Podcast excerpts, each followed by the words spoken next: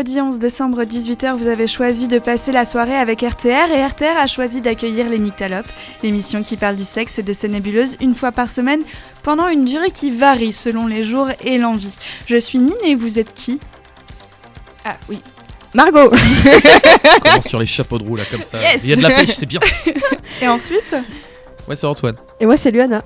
Bah, bienvenue à vous trois. Écoutez, le sexe est un organe et c'est aussi une action. Les nébuleuses du sexe, c'est ce qui gravite autour pour rendre l'acte agréable et garder l'organe en santé. C'est le respect de soi et de l'autre, la recherche du plaisir, la connaissance du corps, des corps. C'est le consentement, l'intersectionnalité, l'inclusivité, le féminisme.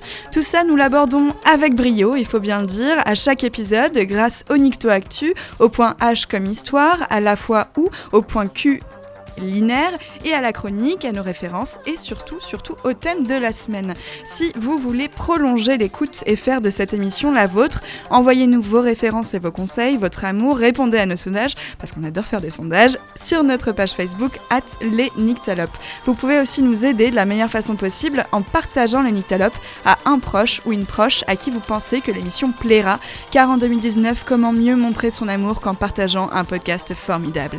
Aujourd'hui, vous écoutez un épisode long qu'on vous promet depuis longtemps, c'est l'épisode sur les règles.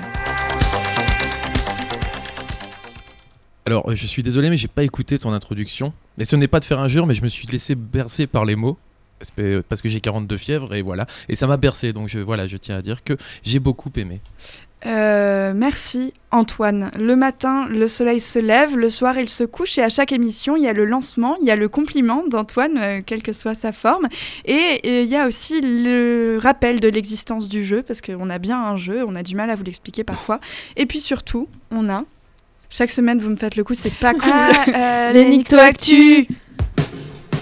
Nicto. Actu.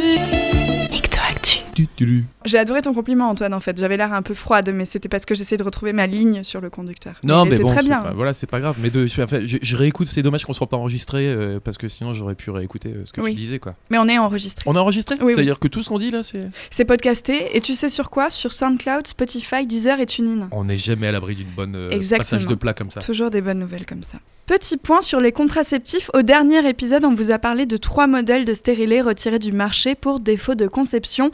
Aujourd'hui, c'est au tour de l'implant de donner des sueurs à celles qui le portent. C'est très, euh, très, très rare. C'est quelques cas d'implants en fait qui se sont déplacés vers les poumons et ce- ces cas suffisent à nous inciter à ce rappel. Donc, quelle que soit votre méthode de contraception, les rendez-vous avec une ou un gynéco devraient être annuels. On sait bien qu'un rendez-vous gynéco n'a rien d'agréable. Comment le rendre plus cool et pourquoi il vaut mieux quand même s'y tenir Mais je vois pas comment on peut le rendre plus cool. non, mais après, c'est en bien choisissant aussi euh, son ou sa gynécologue. Par exemple, bah oui, moi, déjà, ça fait tout. moi, en tant que nana, je suis plus à l'aise que ce soit une gynécologue, par exemple. Donc, c'est un truc qui, déjà, me, pour moi particulièrement, me met déjà à l'aise. Pas à l'aise, mais je, je, je serais pas du tout à l'aise si c'était un homme, par exemple. Je le sais, et après, il y a des gens qui arrivent très bien, mais. Mm. Il y a ça. Et après aussi, c'est. euh, c'est- Ouais, c'est. euh, c'est choisir le bon. Moi, je sais que c'est. Un, euh, quand j'étais en études, euh, c'était, euh, on avait toutes le même en fait. C'était une nana qui était trop bien et, euh, et ça en discutant, genre ah mais t'oses pas chez la gynécologue, bah tiens elle elle est géniale et euh, Bah, nous, c'était pareil euh, au bureau. hein. On, a... on s'est prêté la gynécologue. Je t'ai prêté ma gynécologue qui est sur un bien. plateau. d'ailleurs je la voudrais bien aussi. Et ben écoutez, on peut peut-être pas donner l'adresse à l'antenne, mais si un jour vous nous croisez dans la rue, demandez-nous et puis peut-être qu'on pourra en discuter, ouais, carrément. Puis, mettons, faites euh, une journée pour vous. Vous savez que le matin ou l'après-midi, vous avez un rendez-vous chez le gynécologue. Et ben du coup, euh, euh, faites-vous plaisir, allez au McDo, euh, je sais pas. euh, Plaisir Euh, et faites- McDo. ouais, Faites-vous vos ongles, j'en sais rien. Enfin, tous des petits détails qui. euh, qui- garli. non, mais je sais pas, avec des, tous les petits Détruisez détails le patriarcat. Euh, bah, Aujourd'hui, c'est c'est ma journée. bah, du coup, euh, faites Oui. des trucs cool pour compenser un peu ce truc moins cool, quoi. Carrément. Et ben justement, je voulais re- rebondir parce que le gynéco de ma, de ma grossesse, c'est un Mio. Et moi, j'aime bien parce que justement, ça permet de faire une petite escapade. Est-ce que tu as des points euh, de chute à Millau que tu pourrais Ah bah, il y a le conseiller? troquet en face du gynéco. D'accord. Avec vue sur la terrasse, il y a vue sur le viaduc. C'est Mhm. plutôt sympa de boire euh, du coup le petit café.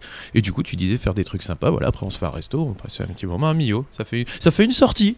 Voilà oui y aller à deux aussi, euh, être accompagné quoi pour Ouais. aller, euh, à un rendez-vous où tu dois montrer ta chatte. Exactement, qui d'un compagnon, d'une compagnonne, qui d'un meilleur ami. C'est ça n'importe Euh, qui. Un hein. animal de compagnie. Euh, Aussi. L'inconnu dans la rue, euh, ce qui te fait plaisir. hein. Voilà, en faire une aventure finalement, quelque part. Vivre, vivre sur frottis comme une aventure, c'est bien ça, c'est comme slogan.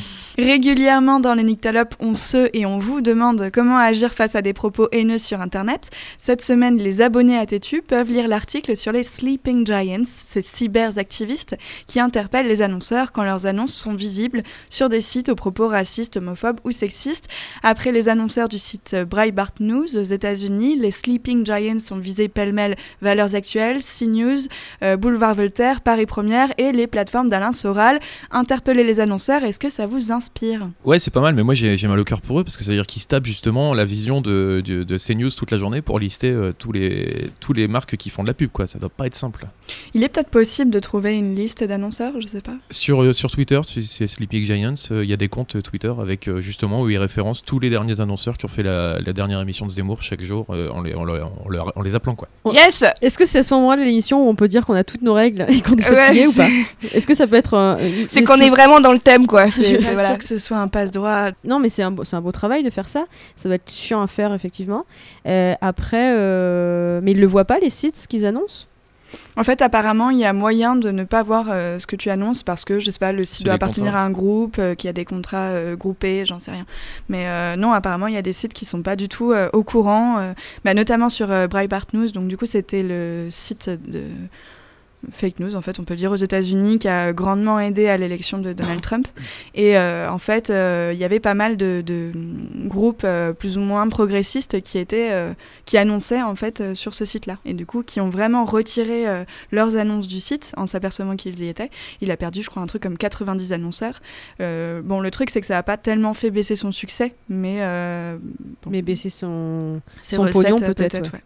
En fait, la diffusion publicitaire, oui, c'est c'est des contrats que tu passes. Tu passes pas pour passer particulièrement une émission. Enfin, si tu peux, mais euh, par exemple, tu peux demander à être diffusé en prime time trois fois par semaine. Euh, deux fois le matin ou trois fois c'est des packs euh, comme ça donc D'accord. tu sais pas forcément enfin après derrière quand tu, tu diffuses sur CNews et que t'as Pascal Pro le matin et Eric Zemmour le soir tu te doutes que ta pub va passer à ce moment là donc euh, Mm. pas non plus mais c'est le groupe Canal donc je sais pas si ça Ouais, après aussi, ça veut de faire attention. Non mais clairement oui parce Oui, que si c'est pas ça c'est sur C8 t'as Hanouna et sur Oui, euh, Canal t'as Yves. Calvi donc ça fait beaucoup oui. Moi, je pense que oui, c'est bien de le faire, mais euh, je sais pas, je trouve qu'il y a d'autres choses qu'on sur lesquelles il faudrait peut-être plus se concentrer. Après, c'est mon avis. mais- si ça leur fait perdre du pognon parce que les annonceurs se retirent Oui. c'est pas plus mal en soi, Après, hein. sur ça, oui, c'est vrai. À Hanouna quand euh, ça s'était passé justement il y avait eu son truc euh, l'appel homophobe là, le canular entre guillemets homophobe qui Ah avait oui, euh, il y a eu pas mal d'annonceurs qui se sortiraient non, c'est vrai. et il, a- en fait il y, a eu- il y a eu une période pendant quasiment trois semaines où il n'y a pas eu de, pub du tout dans son émission Oui, c'est vrai que j'avais pas vu le financièrement, fait, ça lui a ouais. piqué Ouais, c'est ça, hein. c'est que ça fait pression sur euh, la personne qui fait de la merde parce que euh, s'ils font perdre de l'argent, et ben. Mm. Oui, non, non, mais c'est vrai que sur ça, vu qu'en les, vu qu'en les, quand, en les signalant, ça ne fait, ça ne marche pas. C'est peut-être un autre moyen de passer parce que vu que l'argent, euh, Mais c'est ça, parce le- que tu peux le dire ouais. au CSA, ils sont, les mecs en général ils s'en battent les steaks. euh. c'est ça. Et donc là, ouais, tu passes par la pub, bah, ça- financièrement ça les fait plus mal. Ça leur fait Ouais. plus mal. C'est pas du tout humaniser les financeurs ou euh, Oui. dire en gros attention, vous êtes peut-être en train de vous compromettre, c'est plus vraiment euh, Oui, taper oui, dans le pour ça, voilà, c'est que moi j'avais ouais. pas vu, j'avais vu l'autre. Ah, puis eux aussi ils s'en battent de toute façon. Je pense de passer Oui, sur ça. Zemmour ou n'importe quoi, du moment qu'ils sont vus, ça les importe Oui. peu les vendeurs de bagnoles. Euh, Mais c'est juste que c'est histoire de leur acheter une bonne image derrière, de supprimer leur pub en disant ça correspond pas à notre éthique, alors qu'en fait, Oui, ils sont. Mm. En Aveyron a eu lieu le procès d'un ostéopathe accusé d'agression sexuelle sur des centaines de personnes, dont 62 ont porté plainte. C'est très grave et nous souhaitons beaucoup de courage aux victimes. Est-ce que vous avez déjà choisi un ou une professionnelle de santé avec des critères précis pour éviter les jugements, les propos violents ou pire, les agressions? Et je rappelle avant euh, votre réponse que ces comportements sont évidemment uniquement la faute du ou de la professionnelle de santé, jamais de la victime. Si nous sommes obligés de trouver des stratégies d'évitement, c'est pour s'éviter des problèmes en attendant que la justice et l'éducation fassent leur travail et martèle enfin qu'un médecin n'a pas de droit sur le corps d'une ou d'un patient. Oui, bah, il y a euh, regarder les avis. Moi, c'est un truc que je fais tout le temps pour n'importe quel euh, spécialiste. Il y en a beaucoup des avis en général? Oui, maintenant, les gens ont tendance à mettre des avis tout le temps sur tout. Sur Google, sur des trucs comme ça. Et, euh, et c'est ouais, c'est juste. Après, c'est pas. Je sais pas comment dire. Après, il y, en a où vraiment, si je vois par exemple, il y a un médecin qui a quand même pas beaucoup. beaucoup quand même plusieurs euh, à plusieurs reprises et des commentaires négatifs je me dis genre euh, bon bah non j'irai voir ailleurs après est-ce que c'est fiable à 100% j'en sais rien Ou alors demander conseil à ton entourage euh, personnellement, quoi. Demander conseil à tes parents, tes copains, ta famille, savoir s'ils le connaissent et si ça s'est bien passé. Parce que les avis sur euh, internet en Aveyron, je sais pas s'il y en a beaucoup. Si, beaucoup. moi, moi, je regarde. Moi, quand j'ai voulu juste pour prendre rendez-vous euh, chez un médecin, euh, parce que je J'ai regardé et t'en as à Ouais, foison. Mais t'as des avis sur absolument tout n'importe quoi. Il y en a C'est sur la prison de Druel. Mais qui disent bien accueilli, repas moyen et tout. Pas drôle. Et euh, ouais, j'en avais vu un sur un médecin, je sais plus où. Euh, la personne qui avait écrit euh, euh, a proposé de vacciner mon enfant, scandaleux, euh, et refuse de croire à l'homéopathie. Et là, tu te dis, ça doit être un bon médecin, du coup, tu peux y aller. Il y avait eu un épisode de- du podcast Kif Taras de Grassley et Rocaille Diallo qui se posait par exemple la question euh, pour une euh, personne racisée ou alors pour une femme de choisir plutôt un médecin qui est aussi racisé ou un médecin qui est aussi une femme. Et c'est vrai que moi par exemple à un moment je m'étais posé la question de consulter un psychiatre et je m'étais dit est-ce qu'un homme sera capable d'entendre tout ce que je dis et tous les problèmes que je peux me poser et en fait juste la possibilité que ce soit pas le cas me posait problème donc Mm. j'avais envie de parler d'abord à une femme et là c'est pas pour éviter euh, euh, vraiment les agressions ou les attouchements mais c'est vraiment pour éviter que ce que je dis et ce que je ressens ne soit pas entendu ou soit oui. méprisé donc ça ça peut être aussi Euh, oui, mais comme quand j'ai tout à l'heure, euh, pour une gynécologue, moi j'ai besoin Ouais. d'une gynécologue. Et... Non, c'est un truc qui a rien à voir, mais la dernière fois, la dernière fois que je suis allée chez le médecin, il n'y avait pas mon médecin généraliste, j'ai dû changer, euh, aller chez un autre que tout le monde me disait qui était super. J'ai vécu un moment vraiment horrible.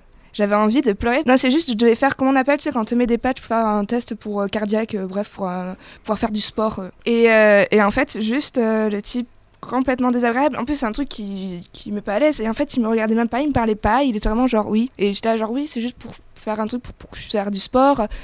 Et en fait, sans me dire, il me dit suivez-moi. En fait, il ne m'indique pas du tout euh, ce que je dois faire. Il m'amène dans une pièce hyper reculée du truc où là, il me dit bah, quittez-vous euh, le soutif, tout, et mettez-vous torse sans m'expliquer ce qu'il allait faire. Et en fait, c'est un truc hyper gênant. Je me suis retrouvée toute seule là, euh, à moitié à poil, où juste il m'a mis des patchs, mais sans même me dire qu'il allait le faire. Et j'étais juste en train d'attendre et j'avais envie de pleurer. Alors que c'est- il y avait rien, mais c'était juste, faut expliquer aux gens. J'étais dans un état de mal à l'aise et juste il finit et il s'est barré. Il m'a même pas dit genre, bah, je vous attends dans la salle quoi. Et, c'était, et donc j'ai vécu un, un rendez-vous horrible. Alors qu'il est, alors que tout le monde dit plein de trucs cool dessus, quoi, en avis. Ouais. Peut-être que si ça aurait été une médecin femme, comme tu dis, euh, peut-être qu'elle aurait pensé aussi à que quand t'es jeune, te mettre à moitié nu devant un médecin, ça peut être gênant si on t'explique pas les choses, tu vois. il y a Ouais. aussi des médecins femmes qui sont Oui, très je pense que c'est un problème récurrent euh, du monde de la médecine Oui. euh, qui est dû aux études aussi euh, notamment où euh, c'est méca- mécanisé euh, ce genre d'acte et que en fait eux ça les perturbe même plus parce que c'est comme ça qu'ils ont appris. Oui, Et euh, je pense oui c'est assez général pour, la, pour Bah, c'est général, mais après, la proportion dans le métier est quand même globalement masculine euh, en tant que médecin. Donc Oui. c'est quand même général, mais ce sera souvent des médecins. Oui, mais ça, on en avait vieux. déjà parlé d'ailleurs, c'est la reproduction sociale aussi Oui, euh, oui. De, de familles aisées qui peuvent se permettre de payer 10 ans d'études à leurs gamins. Et donc euh, d'avoir aussi des gens euh, qui, ont, qui ont une certaine morgue, une certaine suffisance d'en être arrivés là. Mais après, tous les médecins sont pas comme ça. Par contre, je Non, crois que. Liana avait vécu une expérience similaire. Ouais, carrément. Ouais, Bah, en pour, fait, euh, même que- problème pour avoir un papier pour faire du sport. Et moi, je me, bon, moi, j'ai pas eu ton problème celui-là, mais en fait, euh, il m'a fait plein de réflexions, mais genre vachement méchantes quoi. Du genre, je oui, c'est pour faire du badminton. Il me fait, ah bah ça te fera du bien. Et je Euh, ok. Et après, il y a eu plein, genre, euh, mon cœur battait trop vite.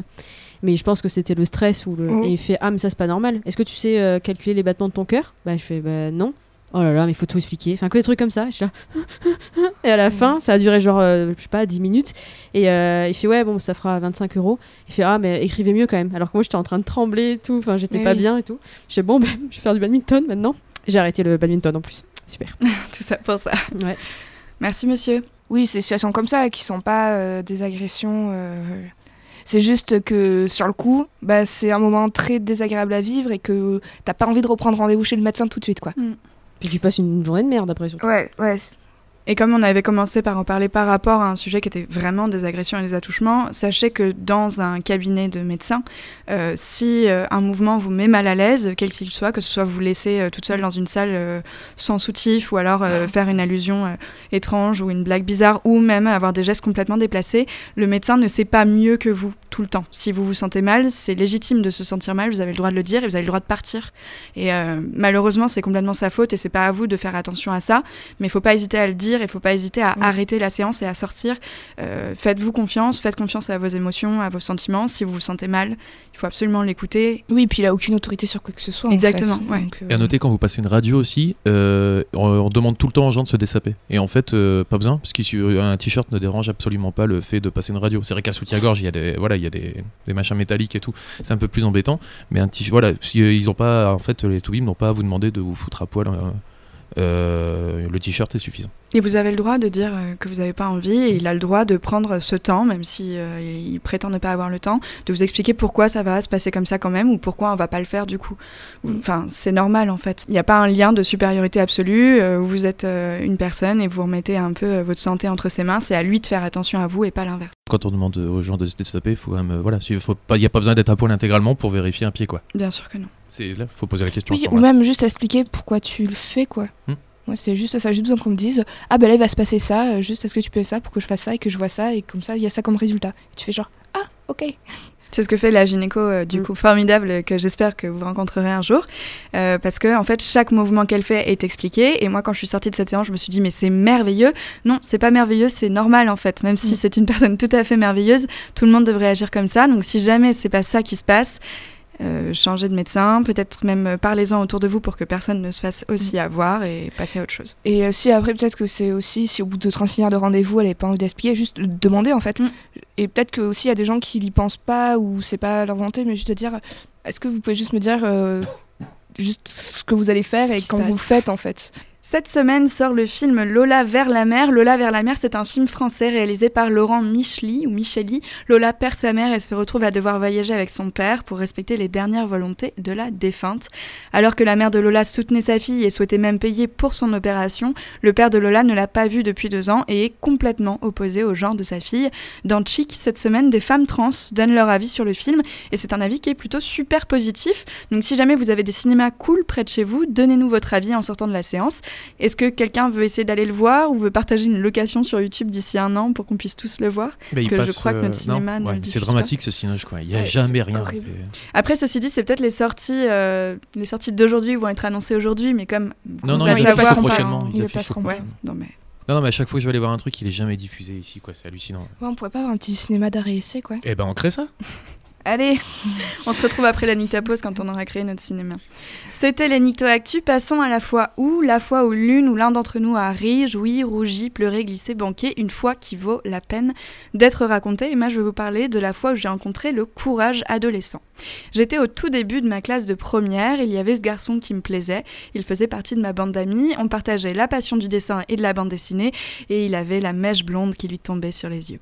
J'étais bien partie pour faire comme à mon habitude, c'est-à-dire le kiffer en silence, agir bizarrement en sa présence, attendre qu'il rencontre quelqu'un d'autre pour me rendre compte que c'est pas seulement l'amour, mais l'amour, le vrai, et faire une fixette débile sur lui, à grand renfort de soupirs infinis et de c'est toujours la même chose avec les mecs, gna gna gna. En gros, j'étais bien partie pour ne rien faire, blâmer le sort, Mercure ou toute instance autre que moi à cause de ça. Seulement, j'ai pas eu le temps de faire ça, et c'est pourquoi cette fois où va parler de courage adolescent. Parce qu'un vendredi, je suis sortie de cours à 17h. Je marchais tranquille sur l'avenue qui conduisait à chez moi. Au loin, j'ai vu une forme plutôt indistincte, mais ça, c'est parce que j'apprendrai plus tard que je suis assez myope, en fait. En me rapprochant, j'ai vu ce fameux garçon. Il attendait avant de traverser sur cette même avenue, mais en sens inverse. On a donc fini par arriver en face l'un de l'autre. On a commencé à discuter, j'ai remarqué qu'il n'avait pas son sac de cours, et là, je me suis souvenu qu'il avait fini deux heures plus tôt. Je lui ai demandé ce qu'il faisait là, en chemin pour le lycée. Il m'a dit qu'il était venu à la rencontre de son pote, mais qu'il avait dû le louper. Ça tenait pas debout, mais il l'a dit sans pression ni gêne, et c'était formidable. On a marché ensemble, j'ai largement dévié de mon chemin habituel, et à un moment, on en est arrivé à ce point du trajet où l'un ou l'autre dit avec malaise C'est là que nos chemins se séparent, euh, lol MDR, et l'autre dit rien, et on rentre, et on a le seum. them Et rien du tout, parce qu'en fait, il m'a proposé de venir voir ses dessins comme si c'était normal. J'ai dit oui, j'ai regardé ses dessins, ils étaient très bien, on s'est embrassés, mal, bien sûr, et à un moment, il m'a dit qu'en réalité, c'était pas son pote, mais moi qu'il était venu chercher. Ça s'est fini 15 jours après parce qu'on avait 15 ans, mais j'y ai repensé il y a pas longtemps, parce que je trouve ça chouette, à cet âge-là, d'avoir eu la lucidité de se dire je l'aime bien, j'ai qu'à lui dire, comme ça, au pire, c'est fait. Ça changeait un peu des textos auxquels faudrait pas répondre trop vite et des conversations où fallait avoir l'air intéressé, mais pas trop non plus. La leçon du jour, s'il faut qu'il y en ait une, ce serait donc si quelqu'un, quelqu'une te plaît, bah dis-lui. Au mieux ça marche, au pire tu prends un nom et tu peux vite passer à autre chose avant que ton cœur soit aussi plein de drama que mon thé de tanin quand j'oublie la boulater pendant deux jours. Trop mignon. Première Nictapose de Nictalope, c'est Oubliette que j'ai choisi en pensant à Antoine de Mathilde Fernandez sur Radio Temps Rodez.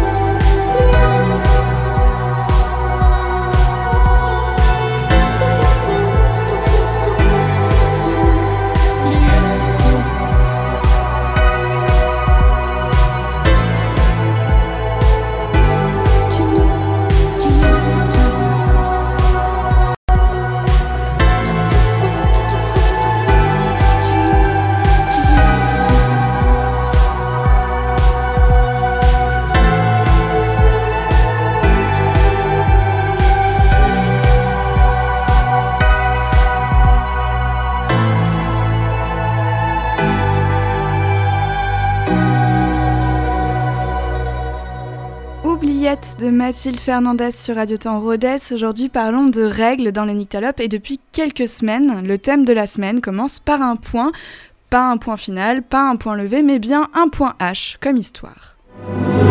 Après le point G, c'est le point H. Bonsoir. Putain, c'est générique quoi. Pardon. Bon, il y a clairement un point commun dans l'histoire à propos des règles. C'est mal vu, c'est tabou et c'est même dangereux. Tellement mal vu que c'est devenu innommable. Attention, listing exhaustif d'expressions synonymes de règles. Le cardinal est logé à la motte. À voir ses époques, les Anglais débarquent, écraser les tomates, traverser la mer Rouge, avoir ses coquelicots, avoir ses fleurs, avoir ses ours, être indisposé, être embarrassé. Est-ce que vous en avez d'autres hein Non, mais j'aime bien certaines parce qu'elles ont un sens historique quand même. Elles sont Ah, rigolotes. ouais. Il y en a certaines, il faut quand même avouer que c'est marrant. Pourquoi c'est pas choucard d'avoir les règles? Tout commence par la frustration masculine au paléolithique. Les femmes pendant leur taverne, bim, autre expression, faisaient volontairement la grève du sexe, les repoussaient, donc repoussaient les hommes, pour qu'ils partent à la chasse. De retour avec le gibier, quelques jours plus tard, et oui c'est un peu plus compliqué qu'aller à Carrefour, les femelles les réacceptaient, eux et leur nourriture. Les mâles ont évolué en hommes, les femelles en femmes et la rancune en religion. La Torah, dans son troisième livre, annonce que la femme devrait rester dans la souillure de ses règles, et si une personne la touche, il sera puni jusqu'au soir, c'est la Nida. Les païens, de leur côté, pensaient qu'une femme indisposée pouvait faire aigrir le vin doux par son approche, ou faire pourrir les fruits d'un arbre juste en le touchant. Les chrétiens, eux, interdisent tout rapport pendant les règles, sous peine de finir en pénitence, dix jours sans pain et sans eau, ou pire, Dieu lui-même frapperait l'enfant à naître de la lèpre. Du Moyen Âge jusqu'au XXe siècle, les règles étaient considérées comme une maladie. Une raison probable, les femmes avaient beaucoup d'enfants, donc leurs règles étaient irrégulières. Les hommes de science sont quand même demandés, au bout d'une centaine d'années, à quoi servent ces règles? Aristote, un homme de sagesse et qui a beaucoup fait avancer les droits de la femme, non, pensait que les règles servaient de... à alimenter l'enfant, en plus du lait maternel. Une espèce de complément alimentaire, si vous voulez. Votre petit malade, des cachets de vitamine B et un bol de règles de sa mère. Miam. Autre explication, les menstruations servent à corriger le défaut de fabrication du corps féminin. Autrement, pardon. Apparemment, avoir trop de sang amène à la folie, et même plus drôle, à la kleptomanie ou à la pyromanie. On va tout cramer. Ou alors, elles sont médicinales et apparemment les règles sont des venins aussi redoutables que l'arsenic et la cervelle de chat, un venin ou même des ménotoxines responsables du pourrissement. Oh non, ma tomate n'est pas mûre. Donne Jean-Eudes, j'ai mes règles, je te la fais en salade? Il existe d'autres croyances sur ce fluide diabolique, du genre les règles seraient un signe de possession démoniaque, de d'homicide. Désolé, j'ai tué Philippe, j'avais mes règles. Les rêves peuvent enrager les animaux. Désolé, j'ai tué Philippe le chat, il avait la rage, bah ouais, j'avais mes règles. Ou encore rendre des enfants roux. Désolé, j'ai tué Philippe, il était roux, mais c'est ma faute, j'avais les règles. C'est connu, il existe plus de meurtrières indisposées que de meurtriers en bonne santé. À quand les études sur la cyprine? Voilà. Je suis dégoûtée qu'on n'ait pas tous ces pouvoirs en fait. Ce serait ça, trop j'étais en stylé. train de me dire, Mais bah, ouais. en fait, avoir ses règles, c'est ultra badass. Trop bien, trop bien. Et tu m'as bouché plein de coins. Mais pour les chrétiens, c'est logique en soi, parce que l'acte sexuel est normalement censé être uniquement euh, procréatif. Donc les mecs ils ont cru que pendant les règles c'était un peu tendax pour ça, donc ils ont dit euh, bon les règles on va en profiter, on va dire euh, faut pas. Et ce serait Oui, le moment où ils auraient euh, le mieux compris le corps féminin d'ailleurs. Ouais, aïe aïe aïe, ça ne marche pas, du coup c'est mal.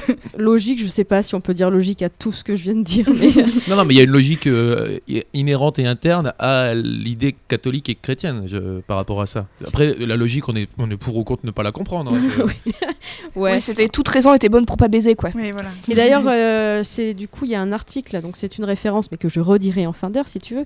Euh, L'article Ça m'intéresse histoire, où il parle de bah, l'histoire des règles et de comment euh, les femmes sont été traitées comme des sorcières euh, tout au long de, de l'histoire par rapport à ça. Ouais, puis même encore euh, aujourd'hui, en fait, nous en France, ça va, on a nos règles. Bon, faut pas le dire, mais, euh, mais on n'est pas des parias, mais dans d'autres pays, euh, ça reste encore euh, des. euh, Ouais, tu restes dans la lutte. dans ouais, ça, c'est très tabou, euh, faut pas que tu sors de chez toi, euh, faut pas qu'on ait contact avec toi. euh, ça. Voilà, Mm. C'est que c'est- on va dire que. Et même dans l'histoire, en fait, j'ai eu du mal à faire cette chronique parce qu'il y avait tellement, tellement d'exemples que j'ai Mm. pas pu tout raconter. Mais il y a un exemple aussi, un, un seul exemple positif des règles, c'était euh, en Asie, il y a fort, fort longtemps.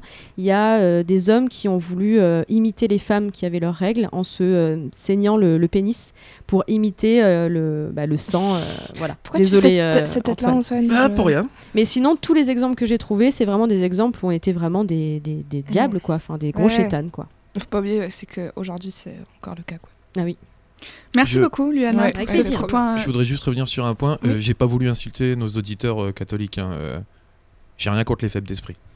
J'ai- Ça faisait longtemps que j'avais pas insulté les auditeurs. Merci Liana. Petit point avant de commencer la discussion. Par habitude, on parle de règles en les associant aux femmes.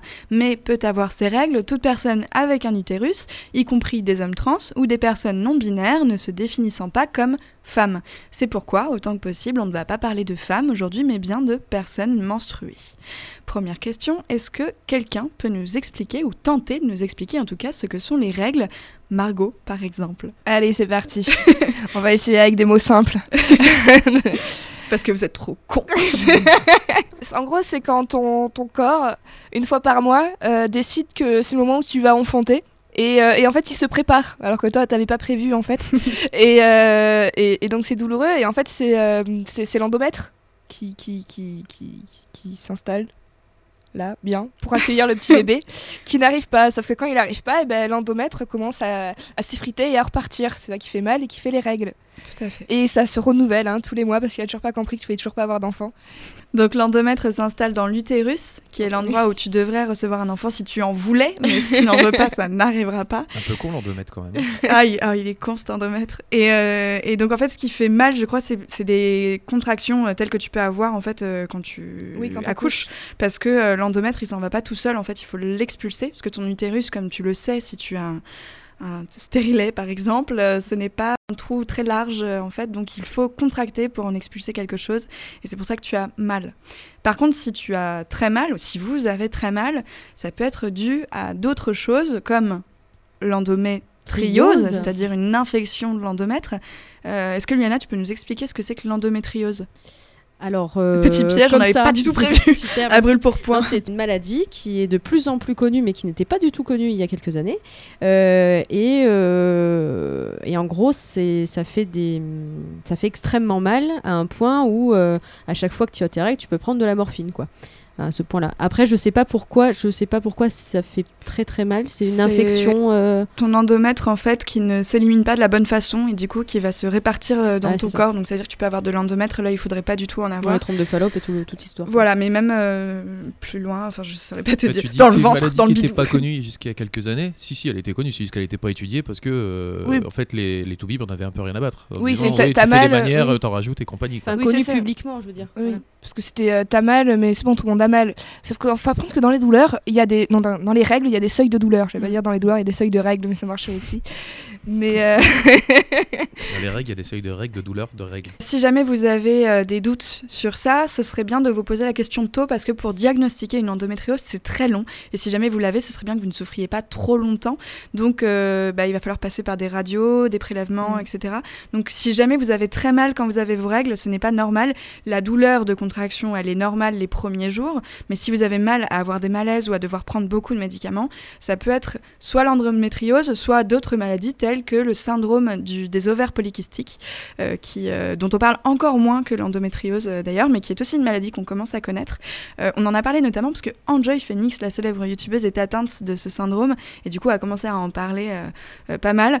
Si jamais vous avez mal au-delà de ce que vous pouvez supporter, c'est peut-être qu'il y a un problème. Et en plus, la douleur n'est pas nécessaire. On n'a pas besoin de souffrir pour avoir nos règles. Donc n'hésitez pas à vous faire prescrire des médicaments ou à essayer de trouver des solutions. Il n'y a pas de honte à avoir mal et à essayer d'arrêter cette douleur. Puis c'est euh, une sur sept, une personne sur sept qui est touchée par l'endométriose. Ah ouais, une sur sept, Ouais. c'est beaucoup. C'est énorme. Ouais.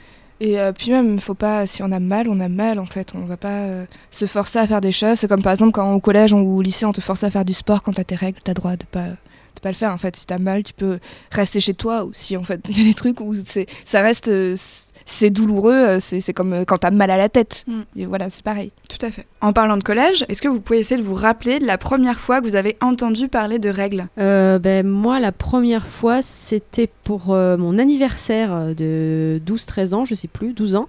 En fait, j'avais invité plein de copines et, j'en- et une de mes copines était euh, malade, malade et elle pensait qu'elle avait une grippe ou autre chose, quoi. Et en fait, on dormait euh, euh, tous dans ma chambre et tout ça et en fait, on s'est aperçu qu'elle avait eu ses règles pendant la nuit.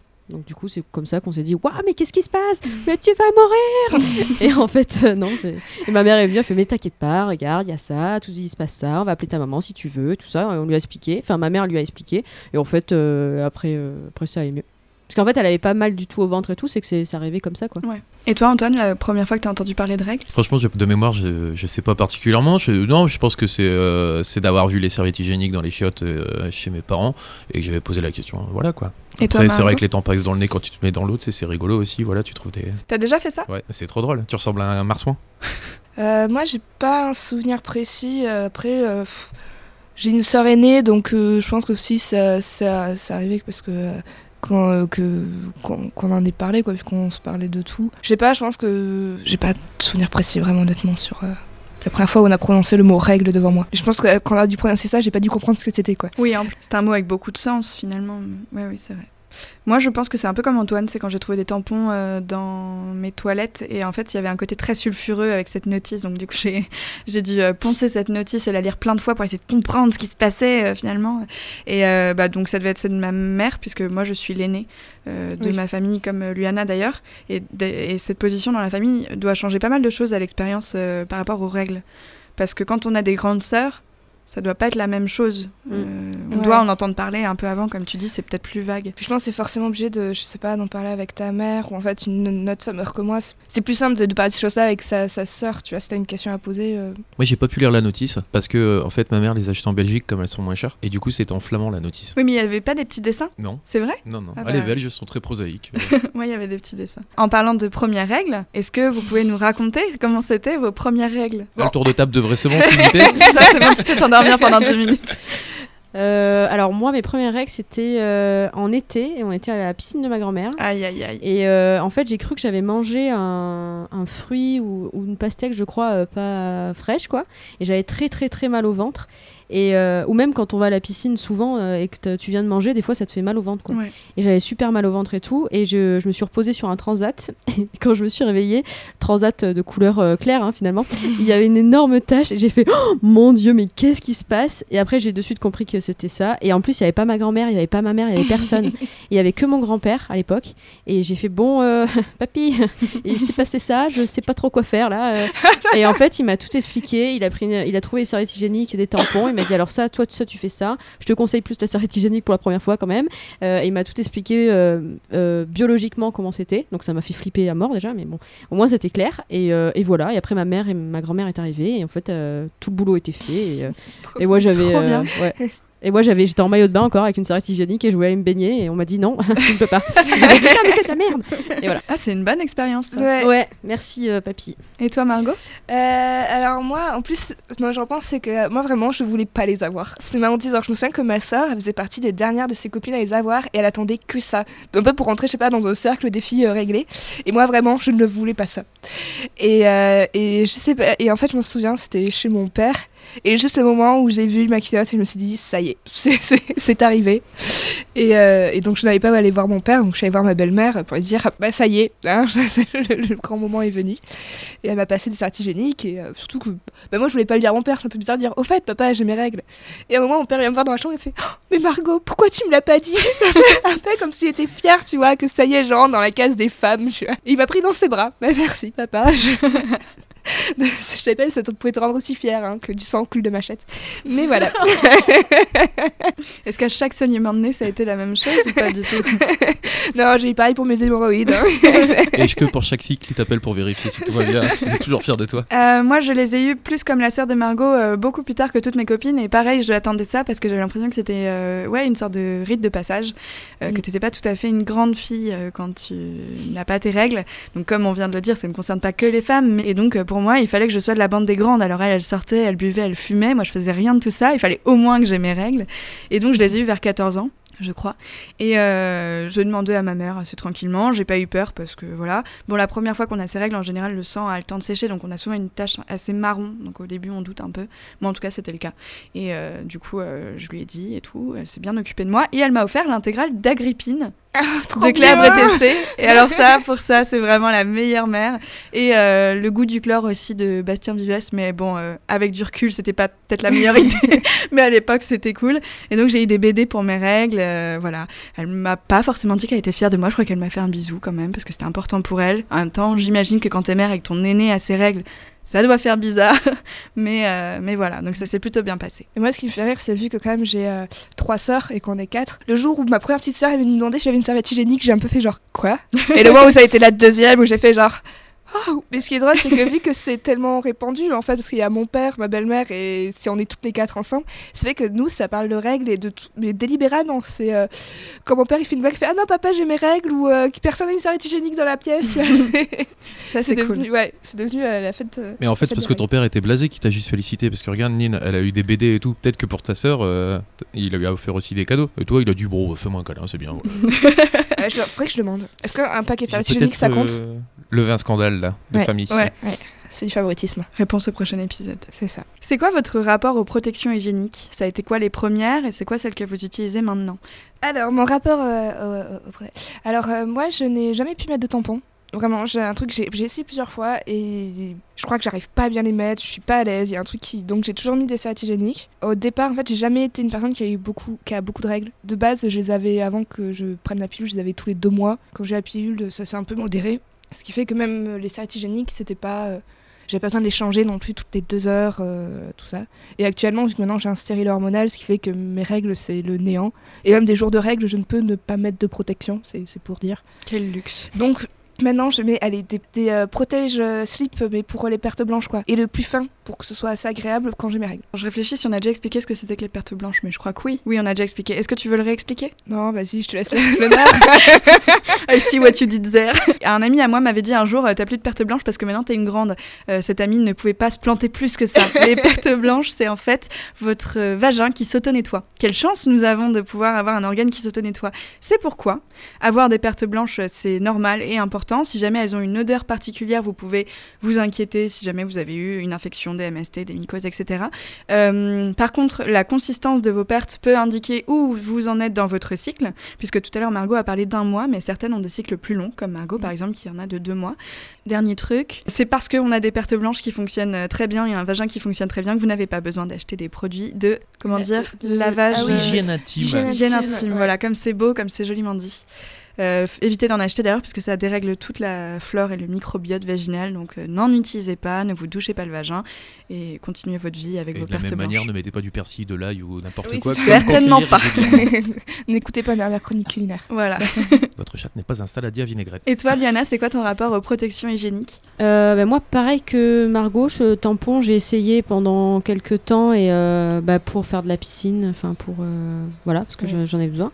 Et euh, ça m'a jamais plu. Moi aussi, je pense que je le mets mal. Je, je sais pas. Euh, j'ai été team euh, du coup serviette hygiénique pendant longtemps, mais du coup les serviettes hygiéniques, ça dépend de quelle marque, ça m'a fait des infections. Euh, du coup, ben, j'ai dû changer. Donc c'est là où je suis passée au tampon. Les tampons, ça m'a pas plu. Ensuite, j'ai passé, j'ai essayé la cup. La cup, ça m'a pas plu non plus. Alors là aussi, je, je dois pas être douée, mais je sais pas comment on les met. Enfin, je n'y arrive pas. Euh, et ensuite, je suis repassée en serviette hygiénique, mais bio. Euh, là, c'est- c'était super. Sauf que je me suis dit, mais la quantité de serviettes Ouais. que je jette, ça me rend folle. Donc, j'ai pris maintenant euh, le- la serviette hygiénique ou euh, lavable, euh, qui sont euh, super bien. Et, euh, et, maintenant, des culottes aussi lavables. Enfin, voilà, tout, tout ce qui est lavable, c'est vraiment trop cool. Et euh, de temps en temps, bah, quand j'ai pas trop trop le temps de les laver et tout, j'ai toujours quand même un petit paquet de serviettes hygiéniques euh, voilà, écologiques. Et moi, je regrette d'avoir raconté ma- mon histoire des tampons dans le nez, parce que là, je pouvais répondre à cette Et question Eh oui, avec carrément. cette anecdote. Ouais, ouais. C'était quoi ton rapport euh Bah le fun, le fun essentiellement.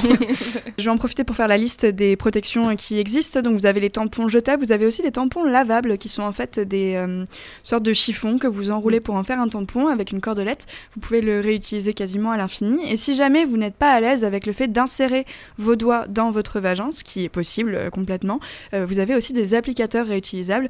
Tout ça, ça a un coût, bien sûr. euh, tout ce qui est réutilisable est beaucoup plus cher que les protections euh, Oui, mais sur la durée, Sur la durée, ça n'a rien à voir. voilà. Par contre, euh, effectivement, il y a des gens qui peuvent pas du tout se le permettre. On peut parler de précarité menstruelle, euh, ce qui est en fait euh, l'impossibilité. Tu voulais en parler? Non, c'était juste aussi, tu peux les construire. Par exemple, même Ouais. maintenant, il y a plein de. Sur Internet, tu peux trouver plein de patrons pour faire des, des serviettes ou des protège-slips Mm. lavables et, et voilà. Et les tampons, je pense que c'est même encore plus simple parce que c'est juste un petit carré avec une ficelle au bout. Donc Oui. peut-être qu'un jour on fera un atelier Nyctalope protection hygiénique, ce serait trop bien. Ouais. Votez si vous êtes ok. Donc Tellement vous avez pressé ça, de ramener ça à ma copine. Regarde ce que je t'ai fabriqué. des protections en, en pâte.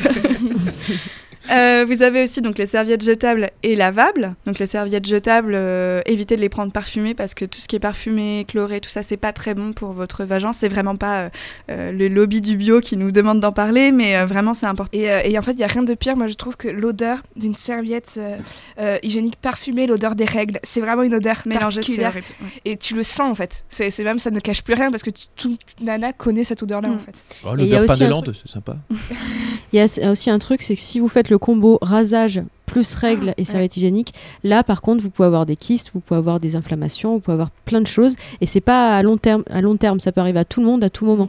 C'est pour ça que c'est assez dangereux de faire le combo quoi. Et on la connaît, la flemme hein, de retirer sa serviette ou de changer de tampon, et ça arrive qu'on oublie de le faire. Normalement, il faut en changer vraiment euh, au minimum toutes les 4 heures. Ce serait Mhm. bien de garder cette moyenne-là, et vraiment pas plus de 8 heures, parce que c'est dans ce genre de cas-là, quand vous gardez du sang qui en fait est sorti de votre euh, vagin et qui Mhm. donc s'est oxydé, parce que l'odeur, elle vient seulement de ça, elle vient du sang oxydé. Quand vous gardez du sang oxydé près de votre vagin, c'est là qu'on peut avoir des infections, y compris le fameux syndrome du choc toxique euh, qu'on a Oui. toutes vu passer, qui fait très peur, euh, avec euh, notamment cette mannequin qui a perdu une jambe parce qu'elle avait oublié son tampon dans son vagin. Franchement, évitez-vous ça, même si c'est très rare, c'est dommage de, se, de prendre ce De risque. perdre une jambe. Puis c'est aussi le développement des bactéries. Tout à fait. Ouais. Ouais, ouais. Et moi, je vais juste revenir sur euh, la précarité euh, menstruelle. Oui. C'est que par exemple, moi, j'essaye de faire ça à chaque fois quand euh, dans les supermarchés ou, quand il y a des, des moments où tu peux faire du don. Euh, faut toujours penser à ça. Parce que souvent on donne, oui, c'est vrai qu'on donne des pâtes, du riz, parce que se nourrir c'est très important.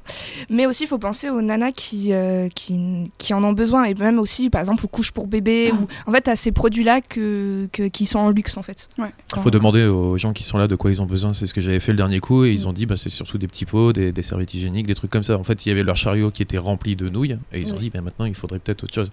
Après, quand tu regardes le prix des couches pour bébé, ça calme un peu du coup. bah, Oui. Oui, Non, ça, sûr. ça paraît pas évident à tout le monde, hein, mais quand on n'a pas de protection hygiénique et qu'on a nos règles, c'est vraiment, vraiment la merde. Donc si jamais des femmes n'ont pas les moyens de s'en acheter et qu'en plus, elles n'ont pas forcément de domicile fixe, c'est Oui, hyper compliqué pire, de gérer les règles. Donc vraiment, euh, si vous pouvez euh, faire des actions contre ça, il y a aussi des associations euh, qui se battent contre la précarité menstruelle. N'hésitez pas à vous diriger vers ça, parce qu'on pense à beaucoup d'autres choses, les vêtements, la bouffe, mais pas forcément les protections hygiéniques. Je viens complètement de paraphraser ce que tu viens de dire, Non, non, donc mais je vais l'enlever. Non, mais les Et, nyctalopes, euh, c'est aussi des astuces vie quotidienne. Et par contre, t'as pas dit, euh, Tout à fait, oui, j'ai oublié Ouais. de le faire. Euh, donc il y a la cup aussi euh, qui s'utilise quasiment à vie, qui est garantie 10 ans, même plus, enfin d'utilisation en tout cas. Euh, Il y a aussi les culottes menstruelles. Et donc moi, j'ai commencé par des serviettes. Euh, lors de mes premières règles, j'étais, euh, j'avais des cours de natation à ce moment-là, donc du coup mon infirmière m'a dit euh, mets un tampon, sans même me dire qu'on ne saigne pas dans l'eau, car notre euh, vagin ou notre utérus, je ne sais pas, fait bouchon en fait, et donc on ne peut pas saigner dans l'eau. Certes, la sortie de piscine peut être compliquée, mais elle aurait pu m'en parler, peut-être qu'elle le savait même pas. Néanmoins, j'ai utilisé les tampons à ce moment-là et je pensais que c'était encore une fois une protection de grande et que les serviettes c'était pour les petites. Donc ce serait bien d'arrêter de nous shamer sur les protections qu'on choisit. Et petit à petit, bah, j'ai essayé la cup une fois, ça allait bien. Et puis en fait, en plein milieu d'un cycle, ça a débordé, donc du coup, ça m'a gavé. Avec un stérilet, c'est pas compatible forcément, la cup en plus. Donc j'ai pas utilisé ça. Et maintenant, je suis sur les serviettes lavables et culottes menstruelles. Et c'est trop bien. Si je peux vous conseiller une marque, Moods, elle est vraiment trop cool. et les serviettes hygiéniques euh, lavables, ça coûte un peu plus cher, mais c'est pas non plus énorme. Et vous les trouvez sur Etsy. Mm. Comment on peut entretenir sa serviette euh, hygiénique lavable? Ouais, en fait, faut pas les mettre directement dans le. Euh, dans le. J'ai perdu le mot. Tambour de la machine à C'est laver. ça, parce qu'en fait, le- l'eau chaude, ben, ça va, ça va euh, cuire en fait le, votre sang. Donc du coup, il faut d'abord les faire tremper euh, quelques heures dans l'eau froide quand même, avec un peu de savon. Et en fait, il faut préalablement les laver et après les mettre dans le tambour de la machine à laver. T'as du boudin noir en sortie de. Ouais, mais c'est vrai. Bah en ouais, plus. mais et du coup, tu peux choix. plus l'utiliser. quoi. Ouais. Euh, vous pouvez aussi juste l'essorer, enfin le- la remplir d'eau et la presser jusqu'à ce que ce soit plus du sang qui sorte, mais juste de l'eau. Et là, vous pouvez la laver direct. Oui, c'est carrément plus contraignant, hein, c'est sûr. Mais quand vous les mettez, bah, c'est moins chiant, moins séchant et moins casse-pied que du plastique. Oui, et plus agréable. Et plus agréable, beaucoup plus agréable. Et ça dure combien de temps? Toutes ces protections-là? Oui, c'est-à-dire qu'à partir d'un moment, euh, Bah franchement, moi j'en ai acheté il y a un an. Elles T'as sont pas lu la notice, Toujours euh, très bien. Mais non, mais en fait, ça se garde, euh, je sais pas moi, entre 5 et 10 ans. Ça dépend comment tu Quand les ça entretiens, s'use, euh, ouais. quand tu l'entretiens. Comme un t-shirt en fait, ou une chemise ou quoi. C'est la même chose quoi. Une culotte, c'est pareil. parce que les nyctalopes, c'est aussi des astuces conso. Tout à fait. Alors, j'ai l'impression qu'avec les règles se joue une expérience assez précoce de la sororité. Qu'est-ce qu'elle est écrite cette question Mm. Est-ce que vous l'avez ressenti comme ça aussi Et dans le cas où vous ne comprendriez pas où je veux en venir, je vais commencer par parler de mon expérience. Quand j'ai commencé à avoir mes règles pour la première fois, je me rappelle très bien d'une fois où, euh, sûre de moi, parce que j'avais déjà mis un tampon une fois, j'en ai remis un, je l'ai mal mis, et en fait, euh, deux, trois filles de ma classe, y compris des filles qui n'étaient pas mes potes, sont venues pour faire barrage autour de moi et me dire que j'avais une tache sur mon pantalon. Et au cours de ma vie, ça s'est répété plein de fois, ce truc de n'importe quelle meuf, si t'es en galère, va te prêter un tampon, n'importe quelle meuf va te prêter une Mm. serviette, et n'importe quelle meuf va vérifier si t'as pas une tache sur le cul. Et je trouve que c'est un endroit où il y a quand même cette euh, bienveillance. Est-ce que vous l'avez senti comme ça aussi? Ouais, ouais, grave. Non, mais moi, ça me fait trop rire le nombre de fois des tâches, quoi. Où tu dis à ta pote, euh, je marche devant, tu mates mon cul et tu me dis si j'ai une tâche. Ouais, carrément. Et ça, c'est tous les mois en fait. C'est hein. ça. Mais c'est vrai que oui, même des gens, moi, quand je suis en dèche, ça m'arrivait de demander, mais à n'importe qui, alors que je suis timide, il y a des choses, j'ose pas demander la route aux gens.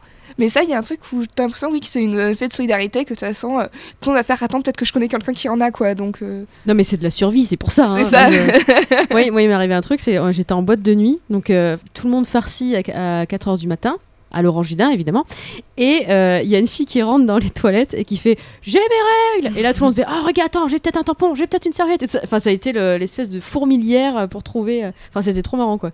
Donc voilà sororité, alors qu'on se connaissait pas. hein. Et elle avait 3-4 serviettes hygiéniques pour toute la soirée du coup.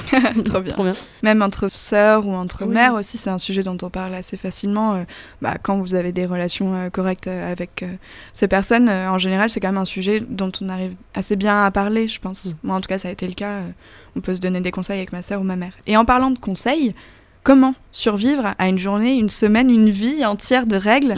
Est-ce que vous avez des, des petits conseils? Est-ce que vous avez des conseils? Comment aider une personne pourvue d'un utérus est réglée à survivre à ses règles. Et pour changer, on va commencer par Antoine. C'est inclusif, c'est bien. Là, en l'occurrence, actuellement avec, euh, avec ma copine, euh, elle, a, elle a des cycles très très éloignés de l'ordre de tous les six mois, donc c'est pas vraiment, voilà, c'est pas c'est pas un sujet majeur de discussion. Mais par contre, sur la période, c'est assez douloureux sur certains moments. Donc, euh, ben, quand ça arrive au travail, euh, elle se, voilà, elle se met en pause, elle fait des trucs comme ça, elle essaye. Quand c'est à la maison, bah, elle va s'allonger et je m'occupe euh, du reste. Euh, voilà, c'est le but, c'est pas de, c'est pas de forcer le, le dossier, quoi. Tout à fait. Merci Antoine. Est-ce que vous avez d'autres petites astuces? Alors, asseyez-vous, ça va être long. Déjà, une bouillotte, je pense que c'est la base de la vie. Ouais, Voilà. la base des bases. Bouillotte. Ensuite, euh, qu'est-ce qu'on. pou- Alors, il y a team médicaments, donc euh, le doliprane ou le spalsfon. Moi, ça marche pas vraiment en fait. À moi, des fois, ça m'a sauvé quelques, quelques vies quand même. hein. Ou alors, euh, il y a aussi alors, le, le thé que, que Ninanka m'a acheté, qui marche très bien. Alors c'est du thé de chai euh, qui est très fort. C'est ça, non? Il est Ah assez ouais. épicé. Ouais, Ah bah, ouais, alors, par contre, tu vois ça? tout ce qui chauffe, ça te fait Tu me donnes la référence. Ouais, carrément. Bah, j'en ramènerai plein à Noël. Ah, mais tu, tu bois ça? Qui est bon, demain? par contre, tu, Oui. tu craches du feu. On un va peu. se régaler. Et après, euh, dormir. Ça marche bien, dormir, ça aussi. Ouais. Et euh, faire le minimum. euh, Enfin, surtout le, le premier jour des règles, euh, là où il y a les crampes les plus violentes, éviter de, de faire trop de sport. Même si on peut, euh, enfin, on peut faire du sport, on peut aller à la piscine, on peut tout ça. Mais en fait, plus tu te relaxes et tu te détends, moins c'est douloureux. Moi, après, moi, c'est vraiment c'est l'avant-règle qui est le plus douloureux. Et là, ouais, c'est juste euh, m'allonger euh, ou regarder une série dans le lit avec euh, collé contre une bouillotte et en faisant j'ai mal. et après, et, que... et dès que mon copain m'approche, je lui dis genre non Le pire, c'est quand on veut dormir et que je sens qu'il commence à prendre dans ses bras, je fais là non, j'ai mes règles, j'ai ce besoin d'avoir rien. À part mal. je veux pas qu'on me touche, je veux pas qu'on me parle. Va à la chasse Reviens dans une semaine. Je suis d'accord pour la bouillotte. Euh, le thé, le gingembre aussi, euh, Oui. de l'eau au gingembre, ça marche très bien. Euh, tout ce qui est chaud, en fait, c'est parfait. Euh, il paraît que boire du kéfir en... régulièrement permet de réduire les douleurs de règles. Ça, je l'ai vu sur une page euh, Insta, genre espionne ta mère ou un truc comme ça. Mais c'est que des trucs dégueulasses à boire, il n'y a pas du chablis. Non, quoi le kéfir, c'est très bon. Alors, euh, l'alcool n'est pas du tout Ah ouais, conseillé voilà parce ce que, dire. déshydraté. Le chablis, c'est pas de l'alcool. Se déshydrater en période de règles, c'est à peu près la pire idée. Donc euh, le café, c'est pareil, c'est pas forcément la meilleure idée non plus. Euh, buvez énormément d'eau, il faut vraiment être bien hydraté.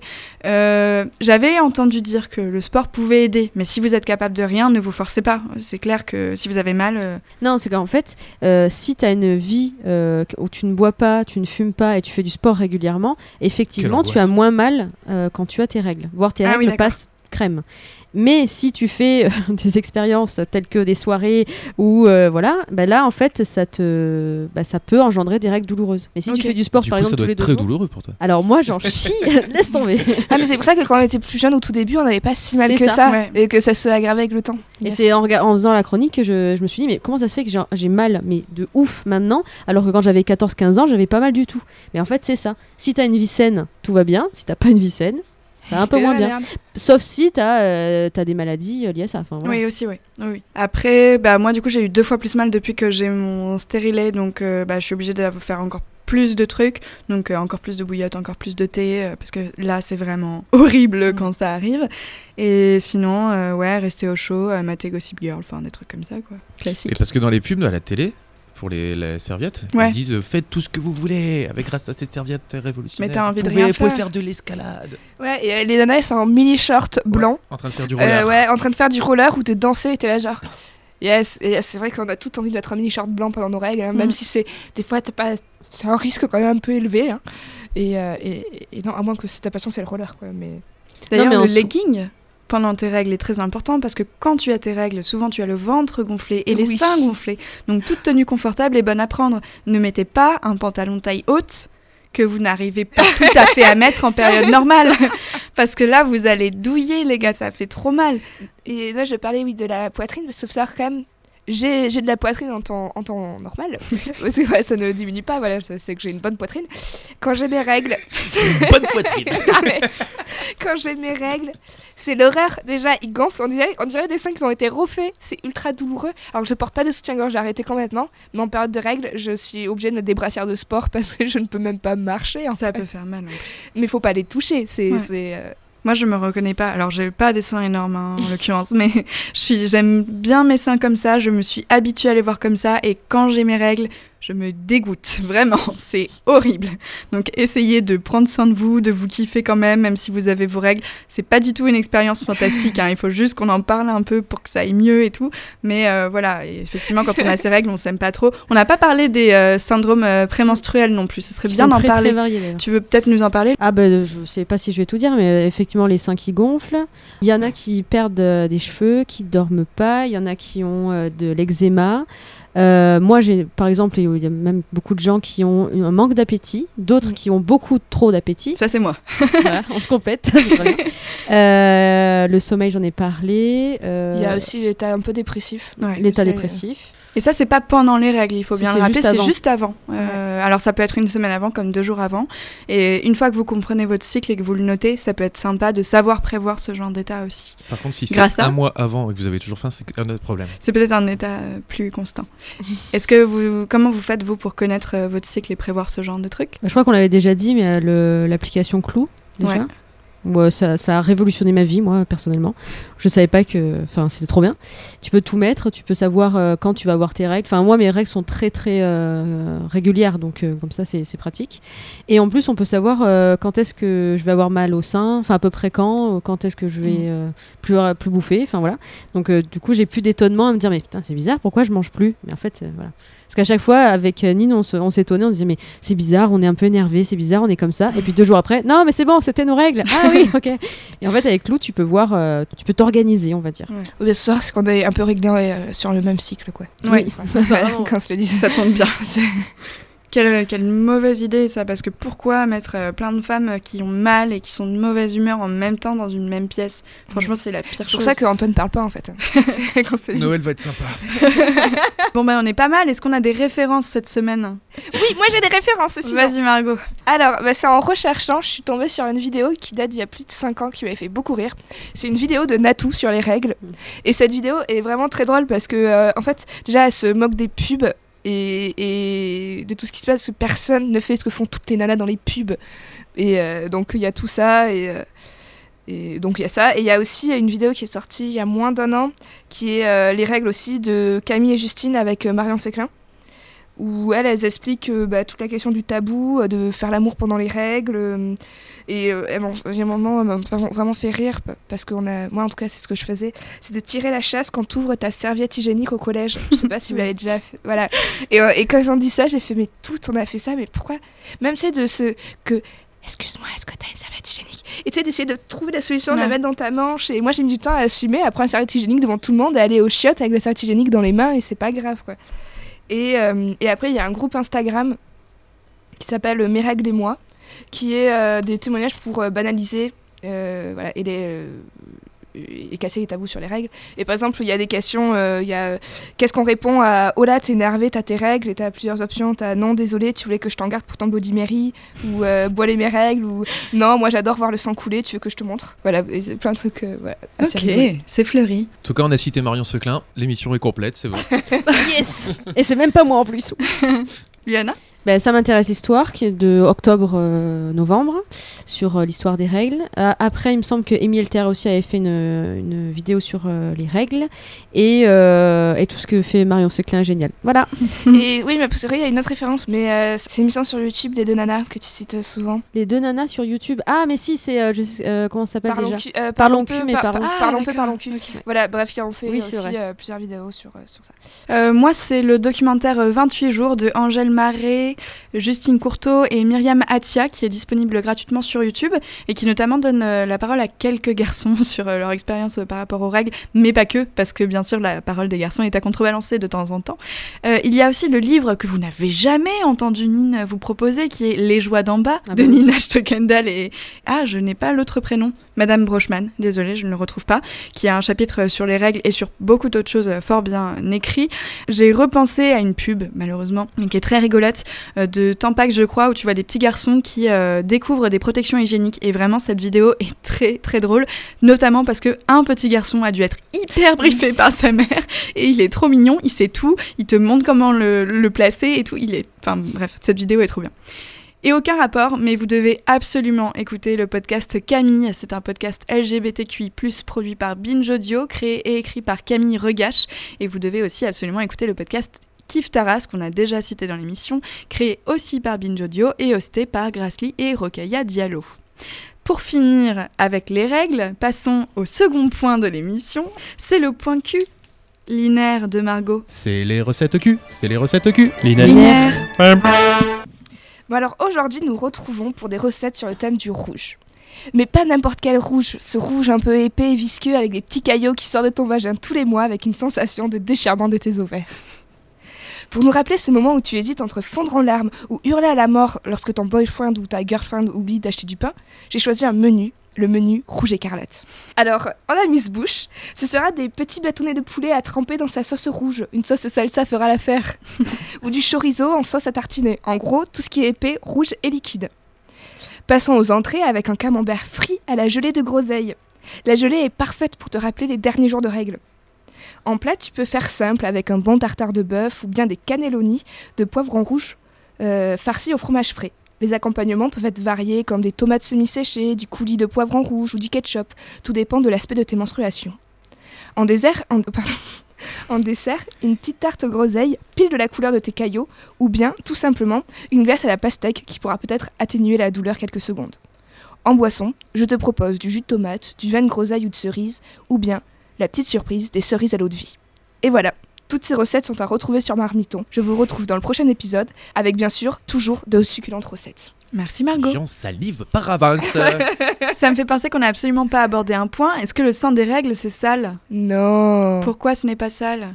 Bah, c'est pas sale, mais c'est pas propre. Enfin, c'est un déchet, quoi. C'est du sang? Voilà, c'est du C'est sang. du c'est sang. ça. C'est le même Quand tu sang saignes que du nez, euh, voilà, t'as pas le même dégoût. Bah, Voilà. non, mais tu joues pas avec ton sang même quand tu saignes du nez, quoi. Enfin, c'est pas. Bah si, de c'est- ouf. Et Tu des moustaches. Thierry Lake, là oui, mais je veux dire que les gens, ils ont plus peur, quoi. Tu, tu- du sang du règle, c'est c'est même pas regardable. Oui, non, mais bon, en soi, c'est pas, c'est pas, c'est pas sale, mais c'est pas propre. Oui. C'est- On est d'accord que c'est fait pour être. euh, Mais c'est pas dans l'émission où elle testait de goûter le sang de, de leurs règles? C'est pas dans les- les- l'émission? Non, non, je Qu'est-ce crois qu'il y a. Antoine? Où il y avait un autre Ah, mais ça podcast me dit quelque Mais oui, c'est toi qui me l'avais dit en plus. Qu'elle goûtait le sang de leurs règles. Euh, alors, le sang des règles, donc c'est le même sang que tout le monde. Merci à Sophie-Marie Larouille d'avoir essayé de le goûter si jamais c'est le cas. Si jamais vous avez des caillots dedans, c'est tout à fait normal. En fait, c'est l'endomètre, tout simplement, Oui, c'est ça, euh, qui est aussi fait de muqueuse. Donc, euh, c'est logique. Sinon, ce sang est le même que partout ailleurs et il a la même odeur que l'autre sang. Que vous pourriez pisser par le bras, par exemple. Euh, simplement, euh, si son odeur vous paraît dérangeante, c'est parce qu'il s'est oxydé. C'est euh, ce qui n'arriverait pas avec une méthode telle que la cup. Et euh, on a oublié de vous dire aussi, mais vous avez le droit de baiser si vous voulez pendant les règles, mais seulement faites-le parce que vous en avez envie et pas parce que vous vous y sentez obligé. C'est vachement bien. Mais attention les draps Ah, putain, oui. Munissez-vous d'une serviette, euh, voilà. Faites, euh, Bâché. Bâcher. Ben, euh. Queen Camille a fait une vidéo d'ailleurs sur le sexe pendant les règles. Merci Margot pour la chronique culinaire. La chronique de la semaine arrive juste après une nouvelle Nick Ta Pause, Wanna Be On Your Mind de Valérie June sur RTR.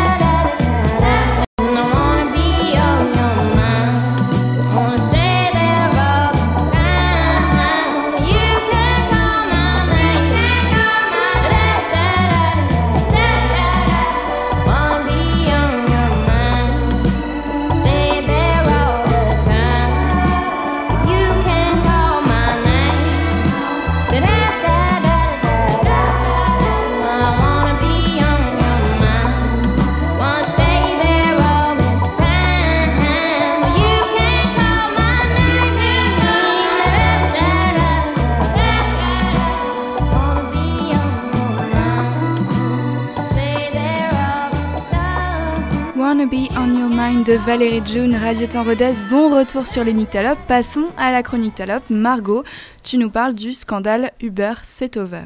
Aujourd'hui, je vais parler d'un sujet extrêmement problématique qui sont les agressions sexuelles, les viols et même les meurtres commis par des chauffeurs Uber.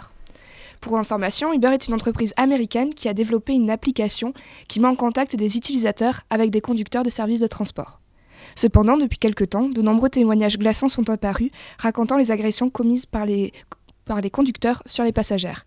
Car oui, rappelons-le, dans la plupart des cas, les agressés sont des femmes et les agresseurs des hommes. Le mouvement contestataire contre Uber ayant pris de l'ampleur, pour la première fois, ils ont dû rendre public ce jeudi 5 décembre leur rapport sur la sécurité des courses effectuées aux États-Unis en 2018. Ce rapport fait ainsi état de plus de 6000 agressions sexuelles rapportées durant un trajet, dont 594 sont des baisers non consentis, près de 400 sont des baisers non consentis sur partie génitale, plus de 1700 sont des caresses non consenties sur partie génitale, et plus de 600 sont des viols ou tentatives de viol. Rapporter signifie le nombre d'agressions dont les personnes ont fait un signalement, mais ces chiffres sont en réalité bien plus grands, car la plupart des agressions sexuelles ou viols restent non signalées par les victimes. Il fait également rapport de 19 meurtres durant un trajet et de 107 morts liés à des accidents de voiture. Je reprécise que ces chiffres ne concernent que les États-Unis. En France, depuis quelques jours, les témoignages sous le hashtag Uber Over se multiplient sur les réseaux sociaux ou dans les médias et de nombreuses femmes racontent des agressions sexuelles ou viols subis durant un trajet.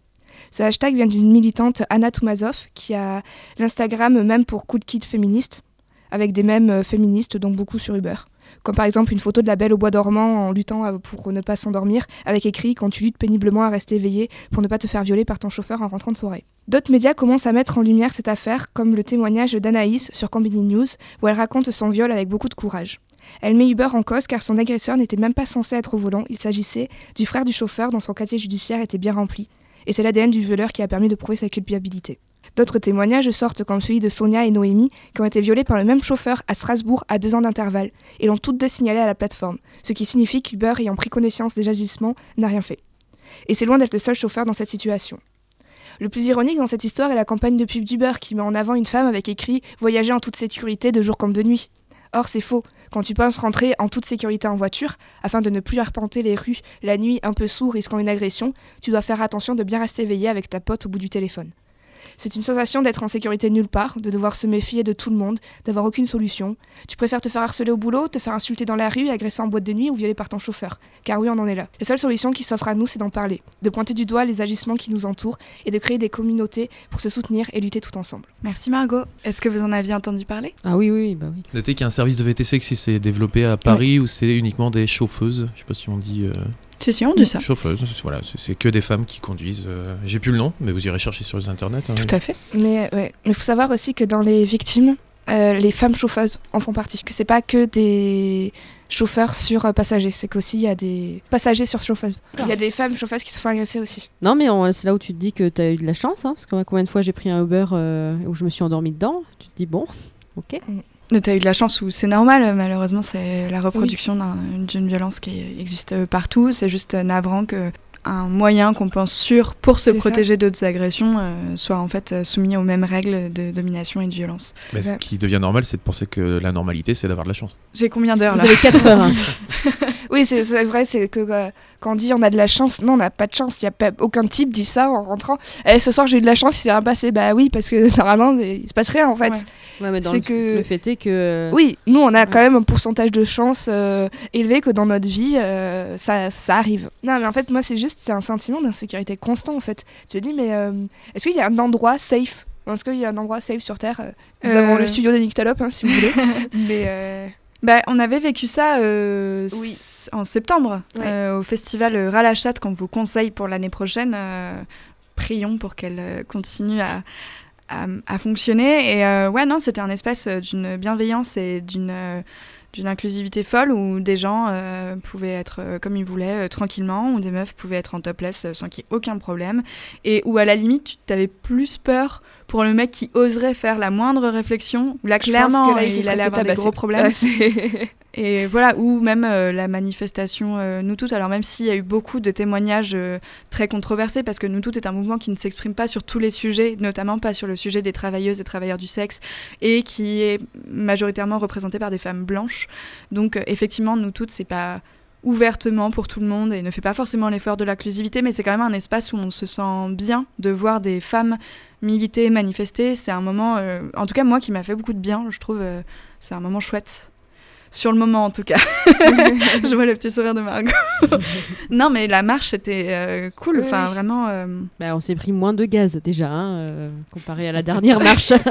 voilà, c'est Oui. tout. Est-ce que il ne serait pas bientôt 19h et donc aussi l'heure de trouver la nictope de l'émission qui a peut-être oublié de dire ces mots, peut-être pas, je ne sais pas. Est-ce que Margot, tu as une hypothèse? Euh, je pense que c'est Antoine. Avec quel mot? J'en ai pas la moindre idée. Mais C'est Antoine complètement aléatoire. Ah, j'ai aucune idée. J'avais même oublié un moment qu'il fallait jouer, donc. euh, Puis tu sais, quand t'es dans l'émission, t'es concentré comme Bah ça. ouais, ouais, dire. Moi, je sais que c'est pas Margot, c'est sûr. Parce que la dernière fois, ça l'était, mais on a, re- on a retiré le jeu et elle, elle avait fait une moon boudeuse. Donc peut-être euh, Nine, Ouais, pareil, allez, je me lance aussi. Avec quel mot? Avec mot. Avec le mot règle. Ça aurait eu beaucoup de chance de le mot règle. Bien joué. Euh, et moi, euh, pff, bah, je pense que c'est. On va équilibrer. Je veux dire que c'est Luana Bravo avec le mot bouillotte. non. non, non, en fait, j'ai triché parce que j'ai dit deux fois le mot cyprine au lieu de trois. Ah bah ça marche pas alors. Voilà. Non, Ah, c'est vrai, c'était ça Ouais, ouais, ouais. J'ai dit deux fois bah, au niveau de ma chronique. Et oui, j'ai oui. dit deux fois le mot cyprine. Eh oui, c'est Mais vrai. après, j'ai complètement oublié.